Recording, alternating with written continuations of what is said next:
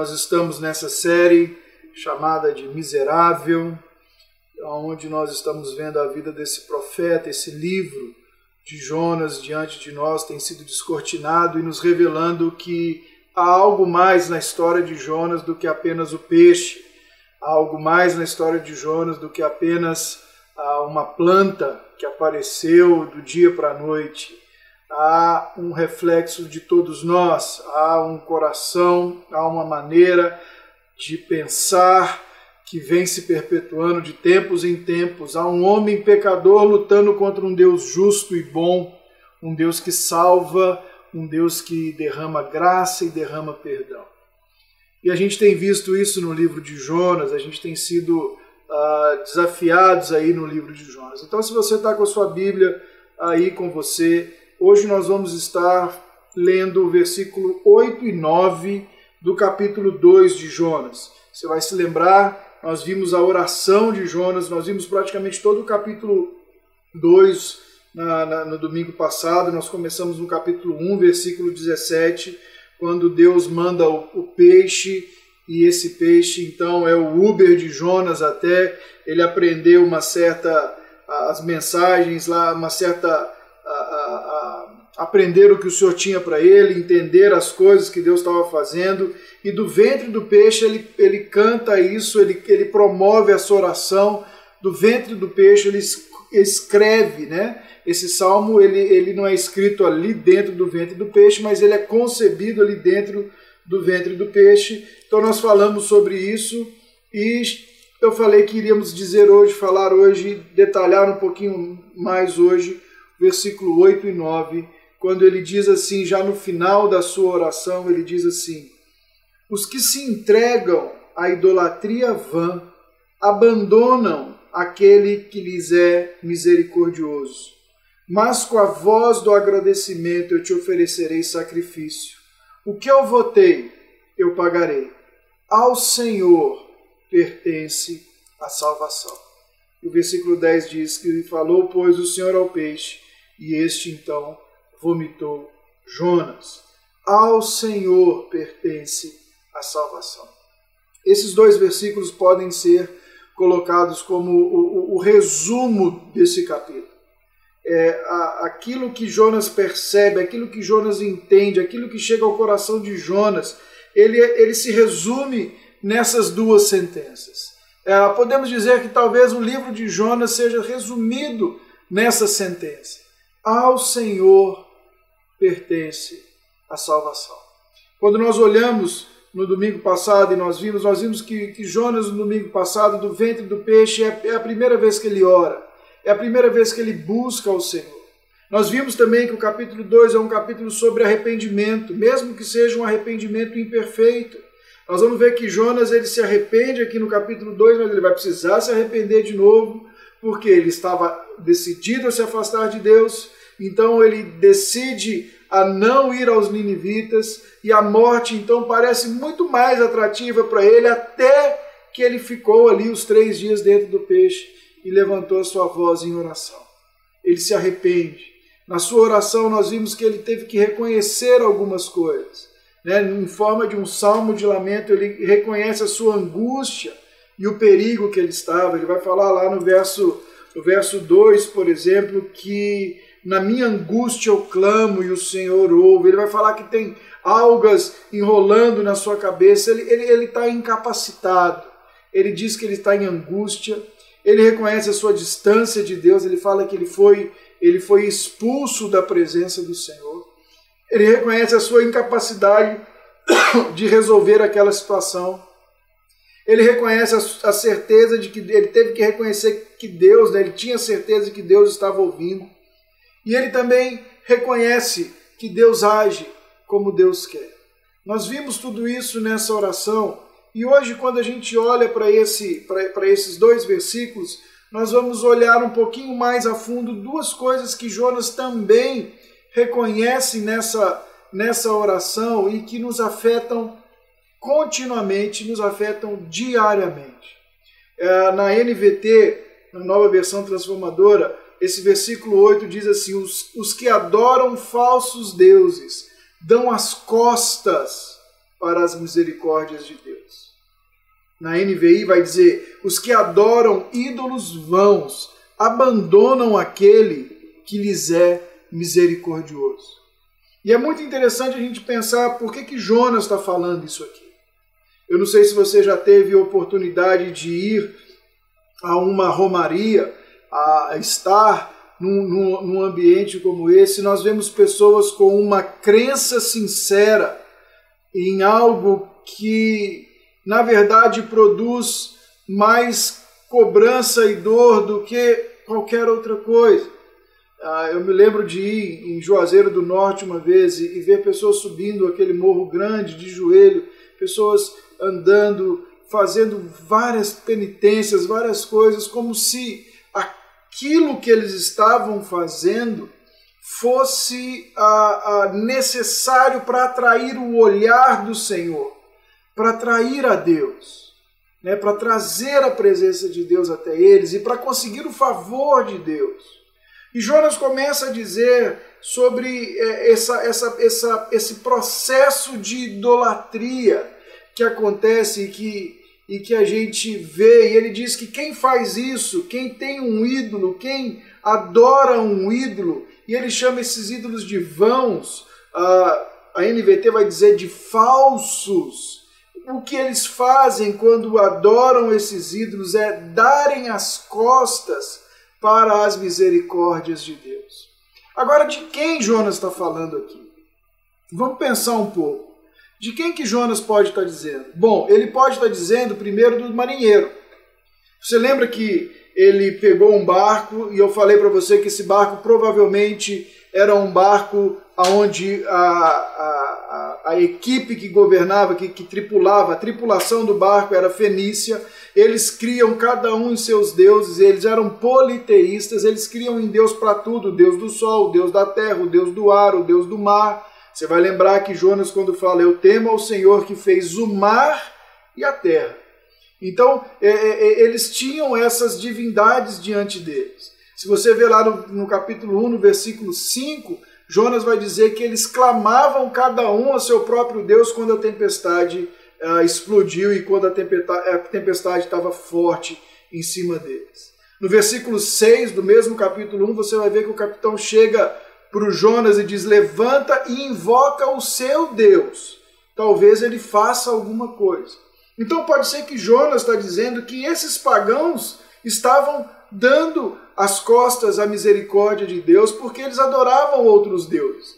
Só que nós temos um problema em pensar que Jonas está falando apenas dos pagãos. Porque no versículo 16 do primeiro capítulo, nós vamos ver que Jonas vai dizer que os pagãos, esses mesmos, ah, esses mesmos homens, temeram ao Senhor em extremos e ofereceram sacrifício ao Senhor e fizeram votos. O que Jonas está dizendo aqui é que houve conversão ao Deus de Israel. Então eles não viraram as costas à misericórdia do Senhor, eles abraçaram a misericórdia do Senhor. Eles foram alcançados pela misericórdia do Senhor. Mesmo um Jonas, uh, um missionário ou um, profeta que é, é, não quis pregar para eles, mesmo assim o profeta foi bem sucedido, porque eles abraçam então o Deus de Israel. Então talvez não seja apenas não seja dos marinheiros que eles estão falando ali. Ele pode estar falando, Jonas pode estar falando de Israel. Quando a gente começou essa série, eu te lembrei, eu te falei que Jonas ele profetizou durante o período do reinado de Jeroboão II, que era filho de Jeoás.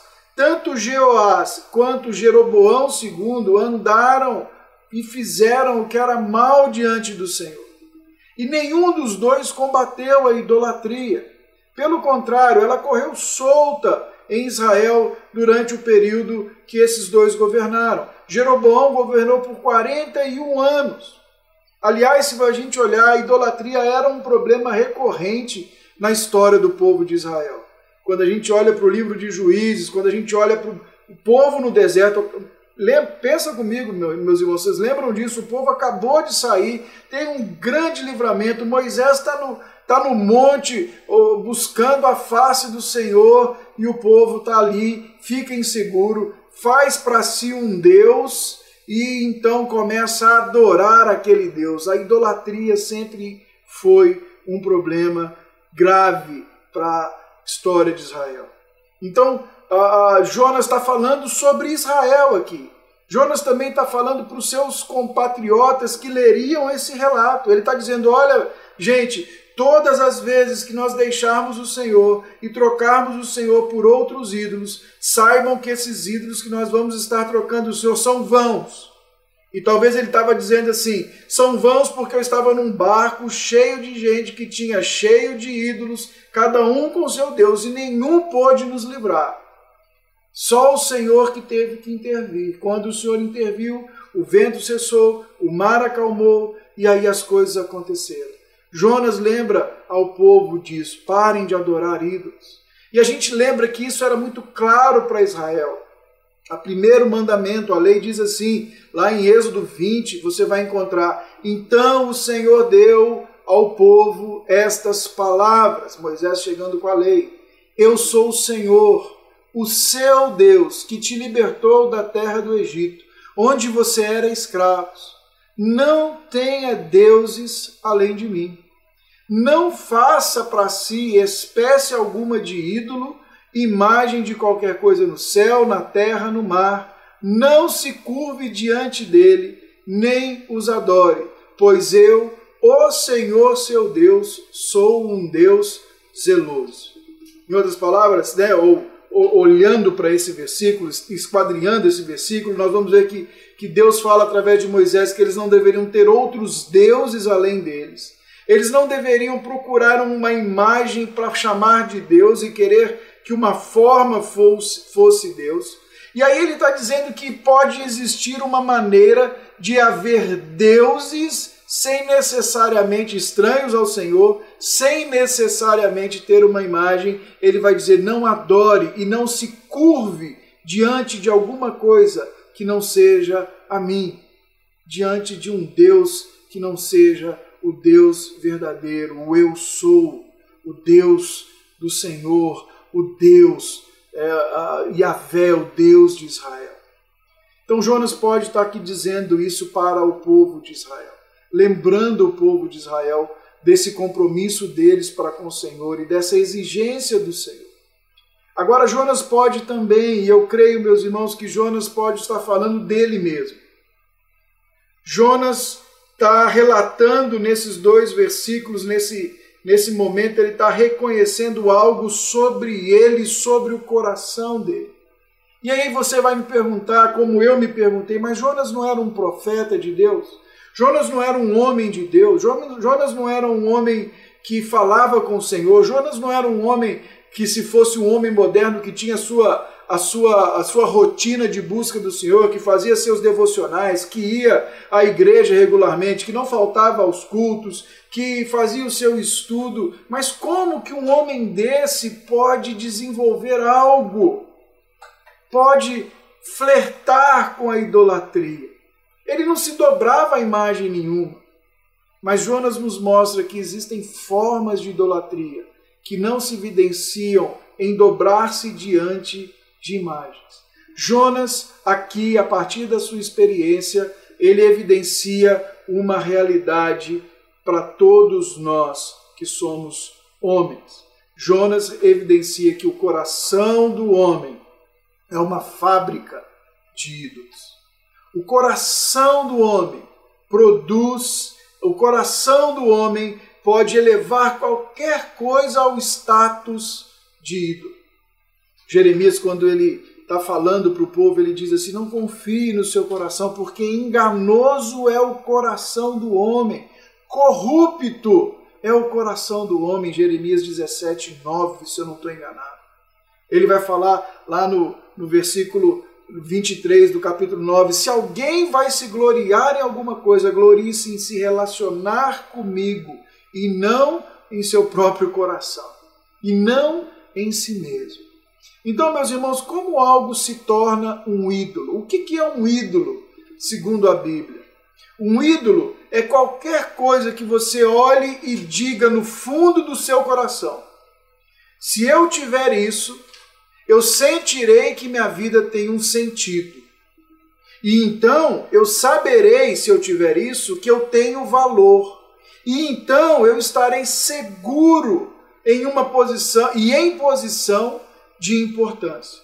Um ídolo é qualquer coisa fora de Deus em que você tente depositar o seu propósito de vida, em que você tente encontrar o seu significado de vida, em que você tente encontrar a segurança da sua vida. Como que isso se evidencia na vida de Jonas? Você lembra? Ele era um profeta, ele queria, ele, ele profetizou sobre as fronteiras de Israel, ele era patriota ao extremo, ele era um homem zeloso da lei, zeloso de todas as coisas. Talvez Jonas pensou assim quando Deus chamou ele para ir a Nínive. Ele pensa assim: se eu tiver a soberania de Israel, e se os inimigos de Israel forem envergonhados e derrotados, se as coisas que Deus fala comigo continuarem acontecendo, e eu continuar sendo um profeta de Deus conceituado, as pessoas não me questionando, então sim eu vou estar seguro. Então sim eu vou saber que eu posso continuar. Então sim eu vou ter valor. Então sim a minha vida tem sentido. Então sim eu quero, eu quero que isso aconteça. E aí Deus vem e fala: Jonas, vai a Nínive, clama contra Nínive, e Jonas fala: peraí, se eu for a Nínive, tudo isso que eu quero não vai acontecer.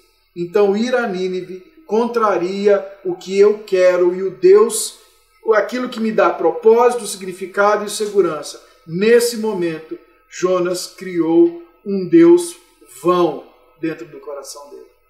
E o que, que ele fez? Ele adorou o seu Deus. Ele foi para Nínive. Ele foi para Tarsis, ele não foi para mim. Então, um falso Deus, meus irmãos, é qualquer coisa que seja tão central e tão essencial à sua vida, que caso você a perca, achará difícil continuar vivendo. Um falso Deus é qualquer coisa fora o Senhor, que seja tão central, tão essencial para você na vida, que caso você perca, você achará difícil continuar vivendo. Veja isso evidenciado na vida de Jonas. Nós vamos ver isso com mais calma no, lá, lá, mais para frente, na, nos próximos domingos. Mas no versículo 1 ao versículo 3 do capítulo 4, quando Jonas já está vendo Deus não destruir os ninivitas, ele diz assim: ah, Desgostou-se Jonas extremamente e ficou irado.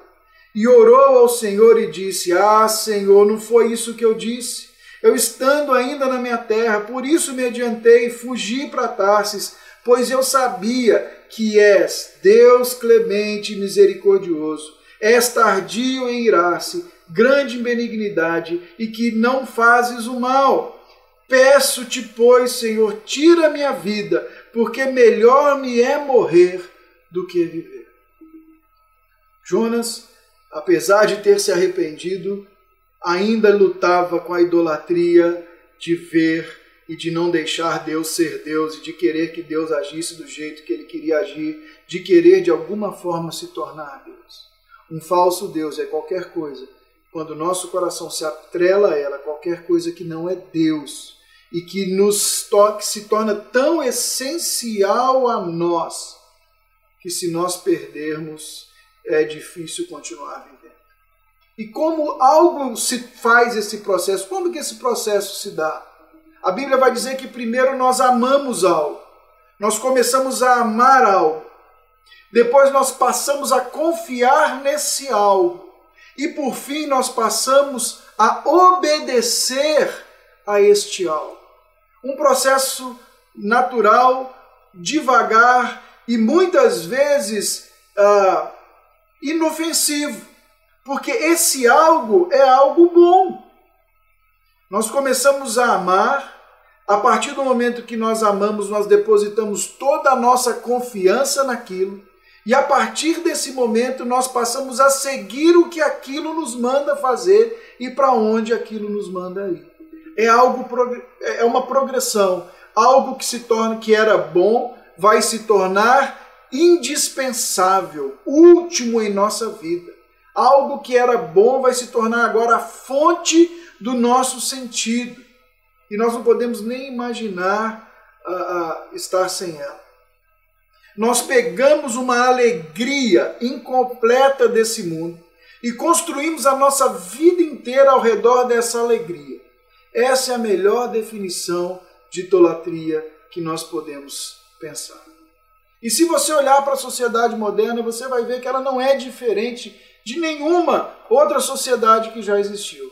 Tem uma, uma série na Netflix, que é, não, desculpa, na Amazon, que se chama uh, American Gods. E ela trata essa, essa batalha dos antigos, das antigas divindades com as divindades modernas. Ela, ela trata exatamente desse assunto, de como que os homens deixaram de acreditar em antigos deuses e passam agora a celebrar novos deuses ou os mesmos deuses com novas roupagens. E é interessante porque a sociedade moderna ela continua tendo seus ídolos, ela continua tendo seus sacerdotes, ela continua tendo seus templos. Nesses templos, os seus sacrifícios continuam sendo feitos para que as bênçãos sejam alcançadas. Vou te dar um exemplo prático disso. Talvez eu e você hoje não nos ajoelhamos diante da deusa Afrodite, que era a deusa grega do amor, da beleza e a, deusa grega do sexo. Mas muitos hoje, muitas pessoas hoje, se você pegar os dados, você vai ficar horrorizado com isso. Muitas pessoas hoje têm sido levadas à depressão, à disfunção alimentar, a disfunções físicas, a se submeter a uma série de procedimentos estéticos corretivos, porque estão obsessivamente preocupados com a sua imagem. Sim ou não? Você conhece alguém que, que sofre disso? Que sofre com isso? Nós vemos há um, uma celebração a esse Deus.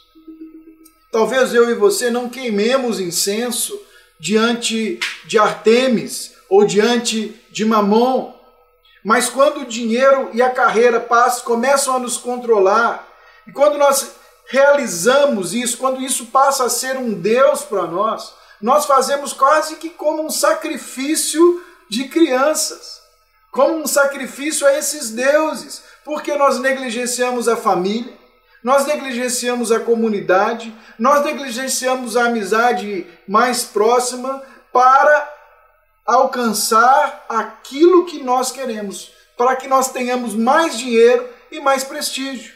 E talvez você pense, poxa, pastor, mas aí não é bem assim. Claro que não. Você vai me dizer, mas é, eu estou fazendo tudo isso por eles. Esse é o ponto. Esse é o ponto. Nós pegamos algo bom, transformamos em algo último. Perder o seu casamento não é mais tão importante quanto perder a sua estabilidade financeira. Há um sacrifício sendo feito.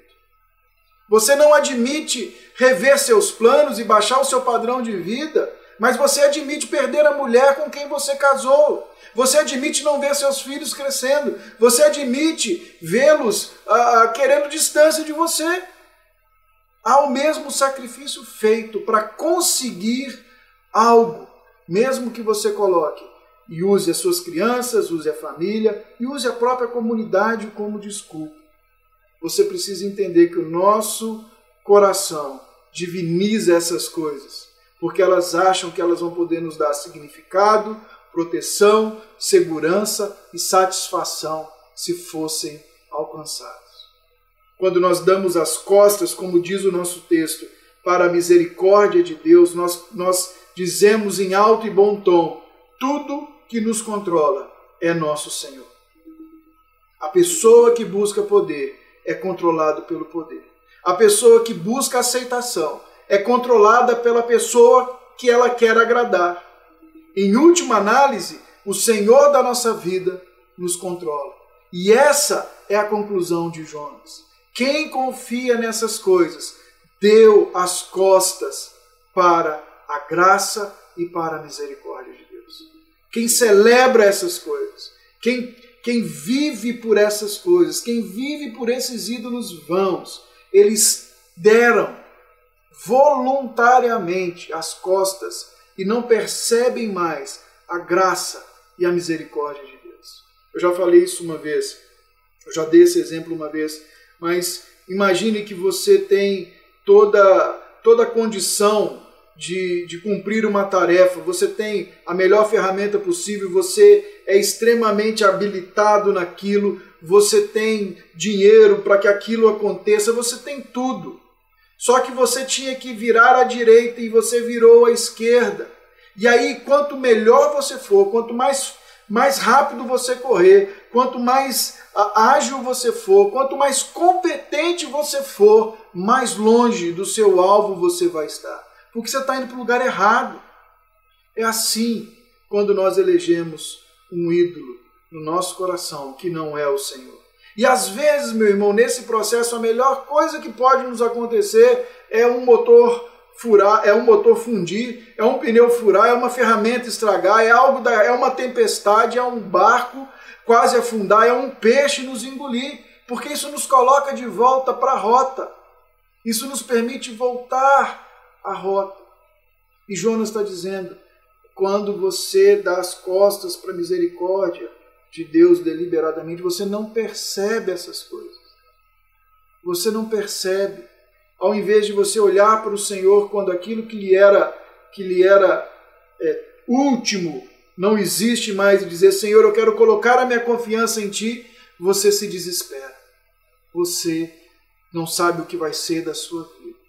E muitas vezes Deus nos coloca em situações onde Ele prova o nosso coração e nos dá a oportunidade de recolocá-lo no lugar do qual ele nunca deveria então ter saído. E qual é a saída para isso então? Como que nós nos livramos disso?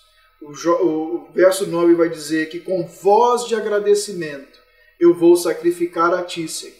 E aí ele continua dizendo: o que eu votei, eu vou pagar. Ao Senhor pertence a salvação. Veja bem o que Jonas está dizendo aqui. Jonas começa a dizer: É o Senhor quem salva. Eu reconheço. E eu reconheço que eu vou continuar te oferecendo o sacrifício e vou continuar te servindo grato, Senhor, por quem o Senhor é. Não é porque eu estou aqui no bucho do peixe, eu estou grato pelo que o Senhor está fazendo. E quando a gente olha essa declaração em contraste com os falsos ídolos que o Jonas está dizendo, ele vai, nós vamos ver que ídolos normalmente exigem dos seus seguidores que se relacionem com eles por, através do mérito. Eu tenho que fazer algo para merecer o favor daquele, daquele, daquilo que eu, daquele Senhor que eu elegi na minha vida. Se eu quero agradar a minha esposa se minha, minha fonte principal de realização na vida, de identidade, está em agradar a minha esposa, então eu vou fazer tudo para que ela se sinta o tempo todo agradada e mesmo que isso comprometa a mim, eu, é mérito, eu tenho que merecer tudo isso aí. Né? E aí Deus vai mostrar para Jonas, no livro de Jonas, o principal motivo desse livro é quebrar esse ciclo insano de desesperança, do mérito, da relação com Deus por mérito. É um ciclo contínuo, porque nunca vai ser suficiente nunca vai estar tá bom para os nossos ídolos. Sempre que você chegar num ponto, você quer outro, e você quer outro, e você quer outro. Eu falei com alguém essa semana, eu falei, quando basta? Quando é o momento que o seu coração, que o meu coração olha e diz, estou satisfeito, estou tranquilo, vou gozar a vida. Nós trabalhamos a vida inteira para chegar na velhice e tentar ter isso. E aí a gente vai perceber que o tempo passou e nós poderíamos ter tido isso se a nossa confiança última fosse no Senhor. Então, o principal propósito de Deus é fazer com que Jonas entenda a graça de Deus. O principal propósito desse livro diante de você é nos fazer entender também a graça de Deus. Ignorar, meus irmãos, a profundidade da graça é que causa e traz para a gente grandes problemas. A doutrina da graça de Deus é o que diferencia o cristianismo de outras religiões. A graça de Deus é a, é a mensagem central do Evangelho. Quando Paulo está escrevendo aos Colossenses, lá no capítulo 1, no versículo 6, ele diz assim: O Evangelho está dando frutos e crescendo em todo o mundo Da mesma forma como tem acontecido entre vocês, desde o dia em que ouviram e entenderam verdadeiramente a graça de Deus. O Evangelho tem dado os frutos porque vocês entenderam a graça de Deus. A graça de Deus é a mensagem, é a mensagem central do Evangelho. Então, o que é a graça de Deus? Eu, eu, eu tenho pelo menos quatro, quatro pontos para falar para vocês sobre a graça de Deus. Aguenta mais um pouquinho aí. A graça de Deus é o amor manifestado livremente por Deus a pecadores culpados, apesar da nossa falta de merecimento. A graça de Deus é o amor manifesto livremente por Deus para pecadores, culpados, apesar de nós não merecermos. E esse entendimento, ele é um grande desafio para o nosso entendimento, porque nós somos baseados em mérito. É Deus mostrando bondade para com pessoas que merecem punição, eu e você. É Deus mostrando bondade sem ter motivo algum para fazê-lo e sem esperar de nós absolutamente nada em troca. A graça de Deus é um amor de Deus livremente manifesto a pecadores. Graça e salvação estão juntas, meus irmãos, como causa e efeito. Tito 2,11 diz: Porque a graça de Deus manifestou-se salvadora a todos os homens. Deus prova o seu amor conosco pelo fato de Cristo ter morrido por nós, sendo nós ainda pecadores. E é tão fabuloso esse derramado amor de Deus. Nós conhecemos algo, nós estudamos, nós falamos na teologia algo sobre, chamado de graça comum. É uma graça que Deus derrama a todos os homens. E, e, e, permite, possibilita que o mundo não se despedace, não, não, não vire cinza com tanta maldade. É a graça que permite ao homem criar, é a graça que permite ao homem, mesmo sem saber, glorificar o Pai que está no céu. Ontem nós vimos um, uma, um episódio de, uma, de um documentário aqui sobre cirurgiões, não me lembro agora, uh, cirurgiões uh, de, inovadores, cirurgiões inovadores. Uh, e o primeiro episódio é de um rapaz que, de um cirurgião que desenvolveu uma técnica para trabalhar com neonatais. Eles, eles tinham uma perda de 90% de bebês gêmeos. E ele desenvolveu essa técnica, ele criou essa técnica.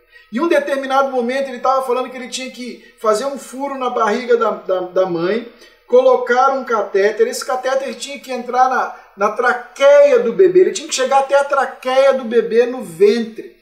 E aí ele diz assim: ela ainda não tem língua, ela não tem nada, mas Deus deixou uns pontinhos aqui, que se eu seguir esses pontinhos pela traqueia do bebê, eu vou chegar lá. Deus fez esse homem exalta ao Senhor. E ele diz que tudo que ele tem, tudo que ele faz, ele sabe que é uma ação de Deus. Mesmo se ele não é cristão, se ele não conhecer ao Senhor, ele está exaltando a Deus, porque esse amor livre de Deus é derramado sobre nós, pecadores, de forma comum. A graça de Deus é amor manifesto livremente. A graça de Deus, ela é a fonte do perdão dos nossos pecados. Quando John Milton está enfrentando uma, uma, uma tormenta no mar, ele era um, um, um, um, homem que comerciava, comercializava escravos no porão do navio, vários homens empilhados, mulheres, gente morrendo. Ele era um ser vil. Ele fala: Eu preciso que Deus tenha misericórdia de nós. E aí ele pensa no meio daquela tormenta, ele fala: como que Deus pode ter misericórdia de um homem como eu? E ele sobrevive à tormenta.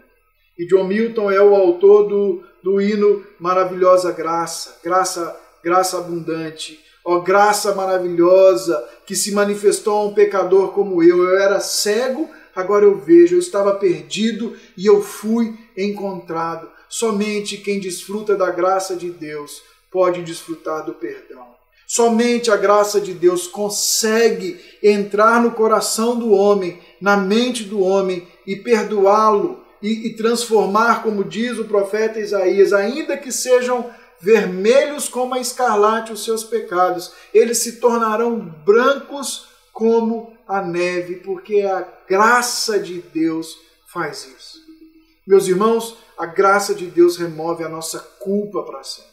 Ainda que o meu pecado fosse cem vezes pior do que ele é, eles não seriam páreos para a misericórdia de Deus. Eles não chegariam aos pés da misericórdia de Deus. Não existe pecado que o Senhor não possa vir com a sua graça e com o seu perdão. Não tem maneira, não tem algo que nos que eu e você convertidos que amamos ao Senhor, que fomos alcançados por essa graça, não tem nada que nos faça sair dela. O perdão é o coração do evangelho, mas ele não é toda a graça. A graça é também, então, o amor derramado por Deus, a graça é a fonte do perdão dos pecados, a graça é o motivo para o plano da salvação. A graça é o amor inabalável de Deus, manifestado através de Jesus em sua encarnação, em seu sacrifício. Não é apenas amor derramado comumente a todos os homens, mas é amor manifesto para os seus, na figura de Cristo Jesus. Esse derramar de amor através de Jesus me faz entender que foi a graça de Deus o grande plano ou o grande impulsionador do plano da salvação. A graça, a sua, a sua conversão, meu irmão, não é um fruto de um acaso. Um dia você acordou e resolveu. Se você depois em casa meditar com cuidado em Efésios 1 e 2, nós vamos ver que o plano da salvação, Paulo disse começa na eternidade, lá com a eleição. E aí prossegue com Deus nos predestinando a sermos filhos de Deus em Cristo Jesus.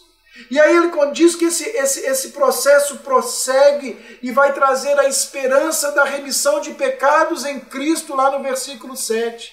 E que traz para a gente a esperança de sermos glorificados em Cristo, no, no versículo 11 do primeiro capítulo de Efésios. E aí ele fala que o dom do Espírito vai nos selar como propriedade de Deus para sempre lá no versículo 13 do primeiro capítulo.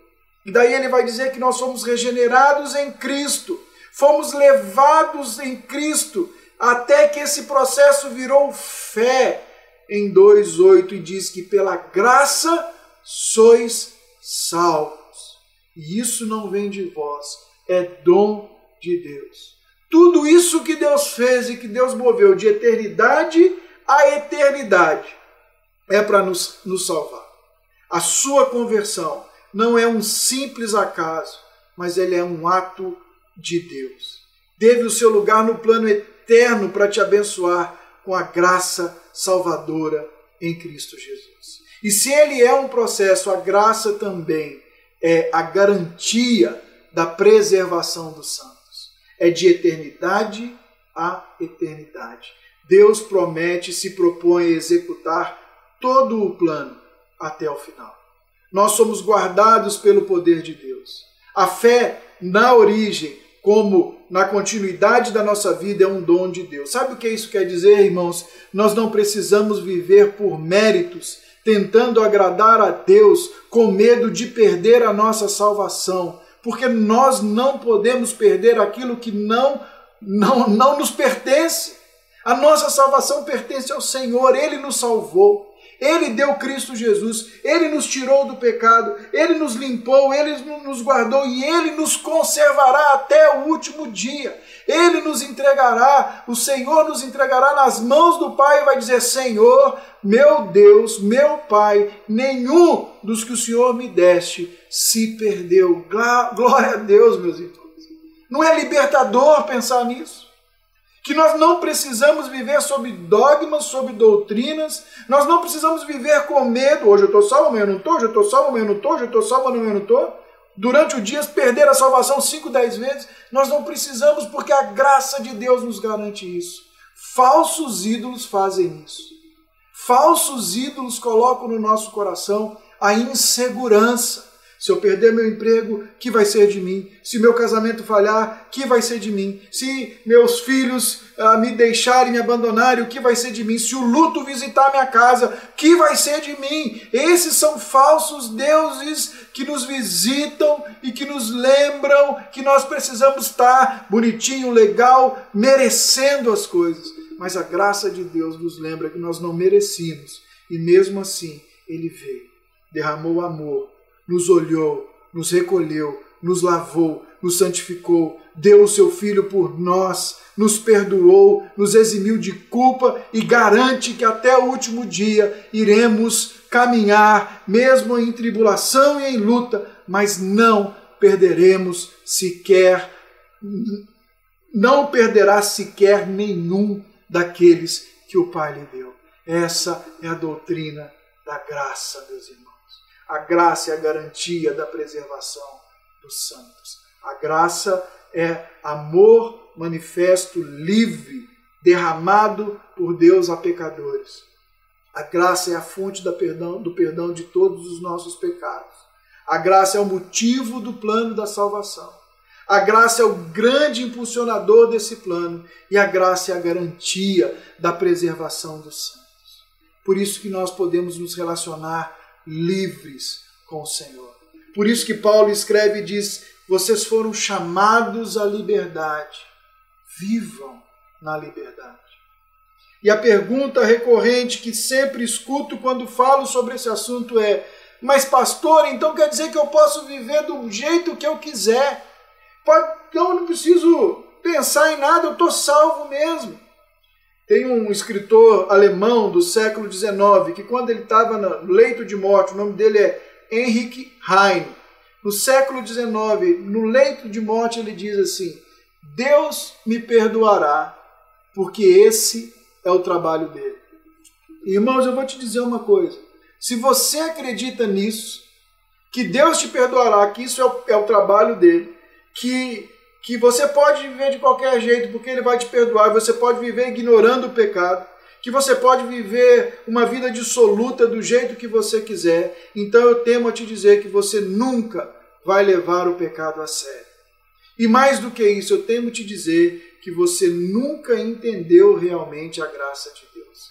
Sabe por quê? Porque você precisa olhar e entender que a graça, que a sua salvação, que tudo isso que nós falamos custou algo a Jesus. Ela foi de graça para nós, mas custou a Jesus a sua glória no céu. Custou a Jesus a sua vida na terra, uma vida de sofrimentos inimagináveis, para que eu e você pudéssemos ser reconciliados com o Senhor e entender esse amor. Então, se você começa a olhar por esse ângulo, você vai ver que a graça não é barata. A graça teve um preço, e esse preço foi um preço alto. E Jonas nos diz isso, ele fala: com voz de agradecimento eu me relacionarei com você, Senhor.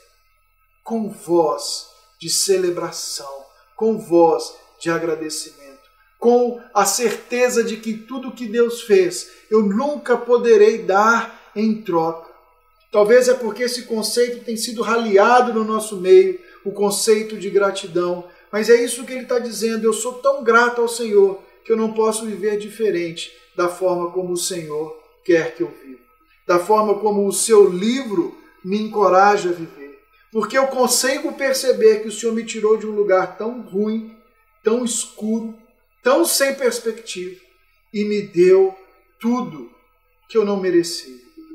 E eu quero te convidar a pensar em três coisas, em três aplicações para isso que nós falamos hoje.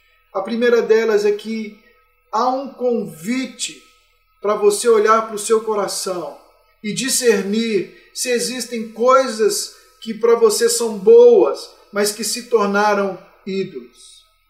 Jonas precisou estar no mais profundo para perceber que precisava apenas do Senhor. Jonas precisou estar lá para perceber que todo o seu fervor religioso sua reputação, seu zelo por Israel não o, salva, não o salvavam.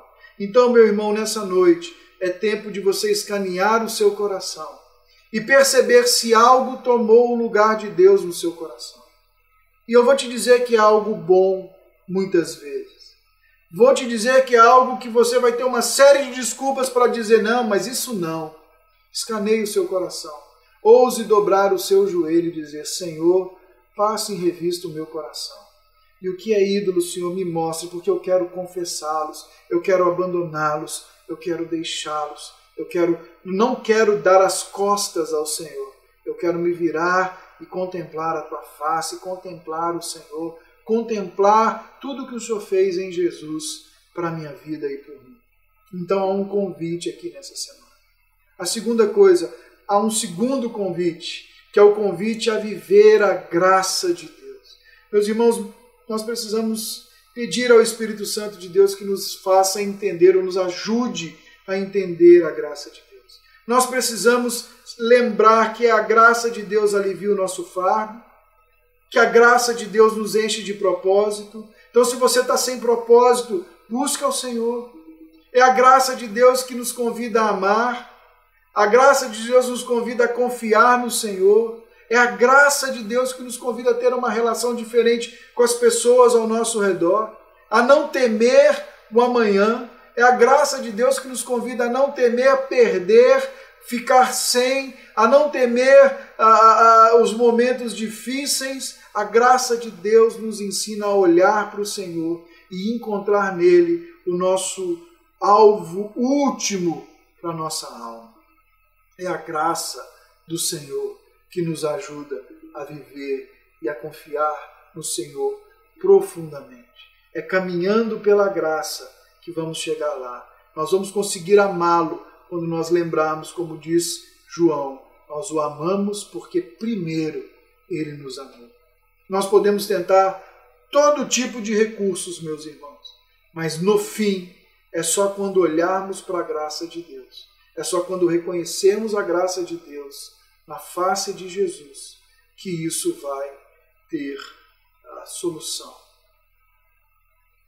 E nos leva ao terceiro convite, que é um convite ao contentamento que essa graça proporciona. Meus irmãos, eu conheço muita gente que vive descontente que consegue ter um contentamento temporário.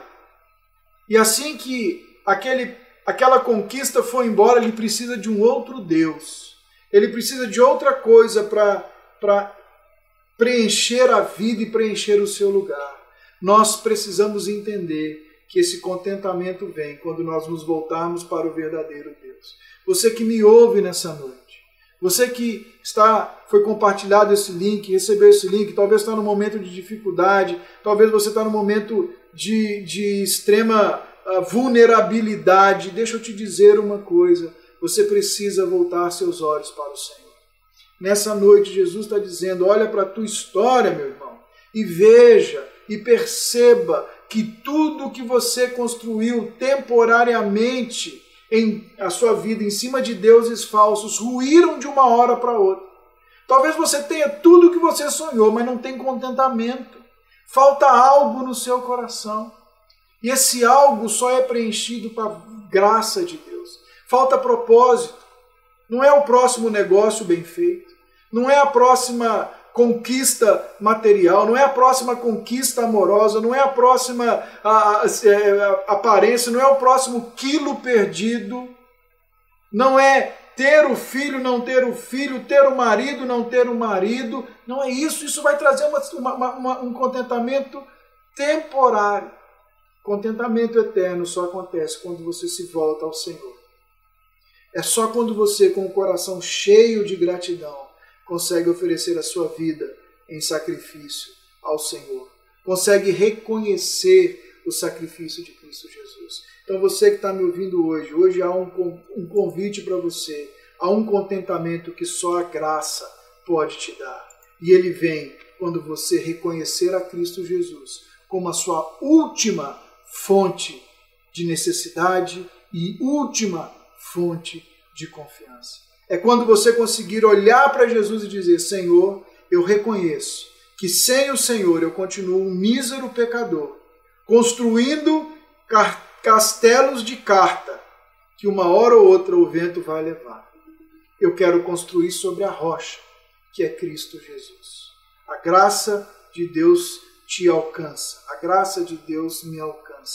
Ele traz o entendimento que Deus salva quem Ele quer, quando Ele quer, como Ele quer, da maneira que Ele quer.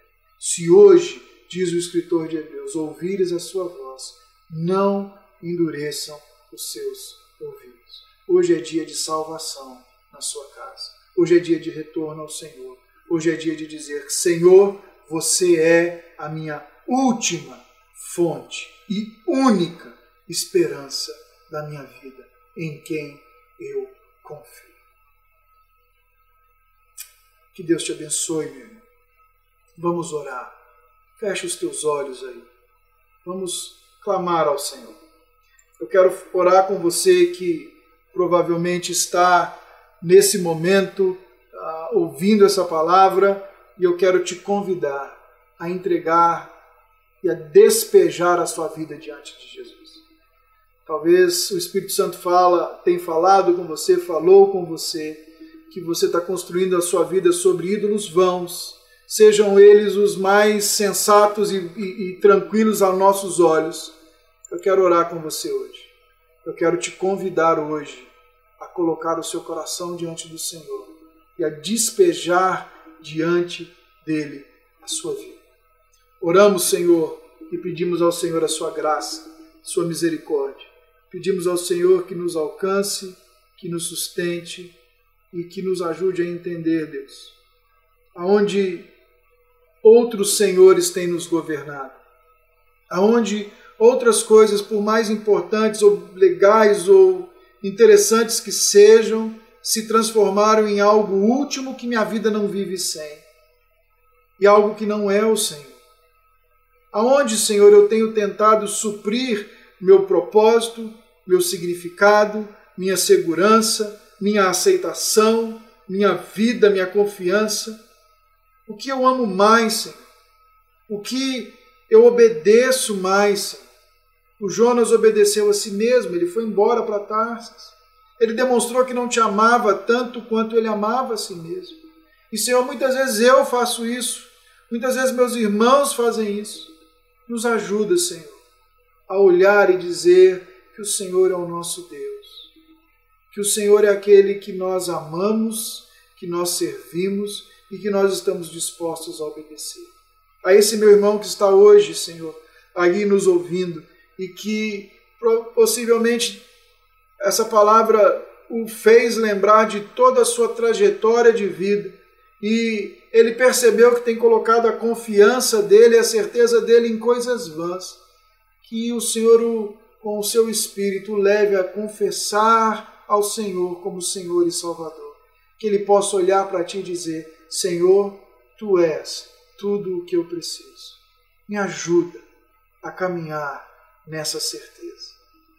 Me perdoa pelos meus pecados. Me ajuda a conhecer o seu filho mais intimamente, para que eu seja me feito, eu me torne a imagem e semelhança do seu filho, assim como a sua palavra diz. Nos ajuda, Senhor. Nos ajuda, Senhor, a caminharmos e a vivermos debaixo da graça. Em nome de Jesus. Que a graça, o amor de Deus o Pai, que a comunhão de Cristo Jesus seja com cada um de nós nessa semana e que a graça nos lembre quem é o nosso Senhor e que nós constantemente nos voltemos a Ele. Em nome do Pai, do Filho e do Espírito Santo. Amém. Amém. Que Deus te abençoe, meu irmão. Que o Senhor resplandeça o rosto sobre você. Que o Senhor te dê a oportunidade de desfrutar da graça de Deus nessa semana, de experimentar desse amor do Senhor. Que o seu coração seja movido dessa situação, dessa circunstância que você se encontra e que você olhe para o Autor e Consumador da sua fé e que Ele derrame poder, graça, vida e verdade sobre a sua vida. Que Deus te abençoe. Foi um grande prazer a gente estar junto.